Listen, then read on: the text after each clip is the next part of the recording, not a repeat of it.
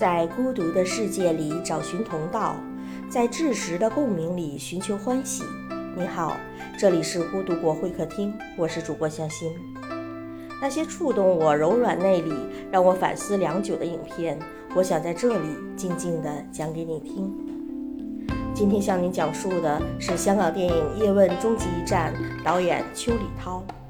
影片从1950年咏春派一代宗师叶问与妻子赵永成同儿子叶准到澳门生活开篇，继而表现他们在香港谋生中发生的故事，展现的不仅是晚年叶问在武术上仍然卓然的功夫，更是做人做事准则上值得浓墨重彩的一笔。甄子丹的叶问、叶问宗师传奇，王家卫的一代宗师，我都看过。甄子丹叶问系列，除了精心的武打动作让我叹为观止，就只剩下撩拨民族情绪的俗套伎俩，看完只赞五指。王家卫的一代宗师有头无尾，尽管画面真真考究，梁朝伟一举一动、眉宇眼梢的醇厚和明镜依然，单论剧情，只托起了章子怡扮演的骄傲倔强、对自己够狠够决绝的宫二小姐。叶问终极一战讲的确实是叶问后半生的故事，自然没有年轻时代的热血方刚。于是有人叹道：“这道叶问中老年的大菜味道不够劲，只留下吃饭、吃饭再吃饭的戏份。”而这戏呀，确实要从吃饭说起。叶问终极一战里面要讲的，还得从黄秋生刚刚抵达香港吃的第一顿饭开始。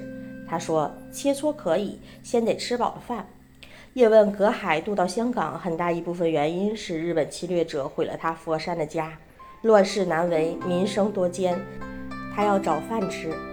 市井小民也好，宗师也罢，都得先寻口饭吃。另有一家老小需要给养，这是武侠小说里面很少涉及或细描的。但人活于世，首先需要解决的是现实问题。片中说，太有个性的人，越发难找到合适的工。有所坚持的人，必然会遇到更多的磨难。叶问四海漂泊，靠一身真功夫将咏春发扬光大。行家一出手就知有没有。黄秋生干净利落的开场秀，一张报纸方寸之间，令对手再无辗转腾挪之功，让梁双双叹服不已，当即决定拜师。有真功夫，口碑人气都不难积累，难的是找准徒弟。他跟曾志伟扮演的吴师傅说：“人家说徒弟找到好师傅难，其实师傅找个好徒弟更难。”他后来的徒弟里面有学了半瓶水就在对面以咏春的招牌开馆收徒，有喜欢寻衅斗殴，有依附于强权，行走在灰色地带。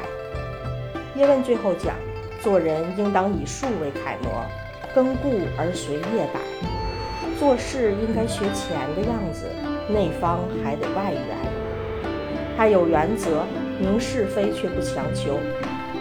他的徒弟寻衅滋事，他以游泳论，其游泳是为能游于水，而绝不是推人下水。罢工运动，徒弟分立两派，他简单一句：别外人还没闹，先窝里斗起来，自己人得团结一块儿。邓生在金钱的诱惑与是非黑白间挣扎时。他一碗无糖龟苓膏，将想说的都放在里面了。吴师傅受难，他不因帮派相隔，为正义保吴师傅平安归来。徒弟打擂台被陷害，他不顾自身，带着徒弟们独闯无人敢动的九龙寨。他凡事不爱求人，不论是同学故旧还是徒弟们，一双被一间屋，可以的他都想自食其力，无求于人。他苦痛。老朋友要卖儿育女方得生存，他无力相帮。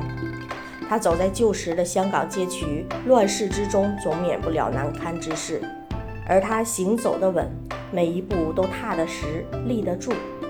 什么是宗师气质呢？是台上一招胜利，扬眉吐气，所有观众掌声如雷，送万千拥戴之时吗？什么是宗师气质呢？是徒子徒孙满堂尊享礼待拥护之时吗。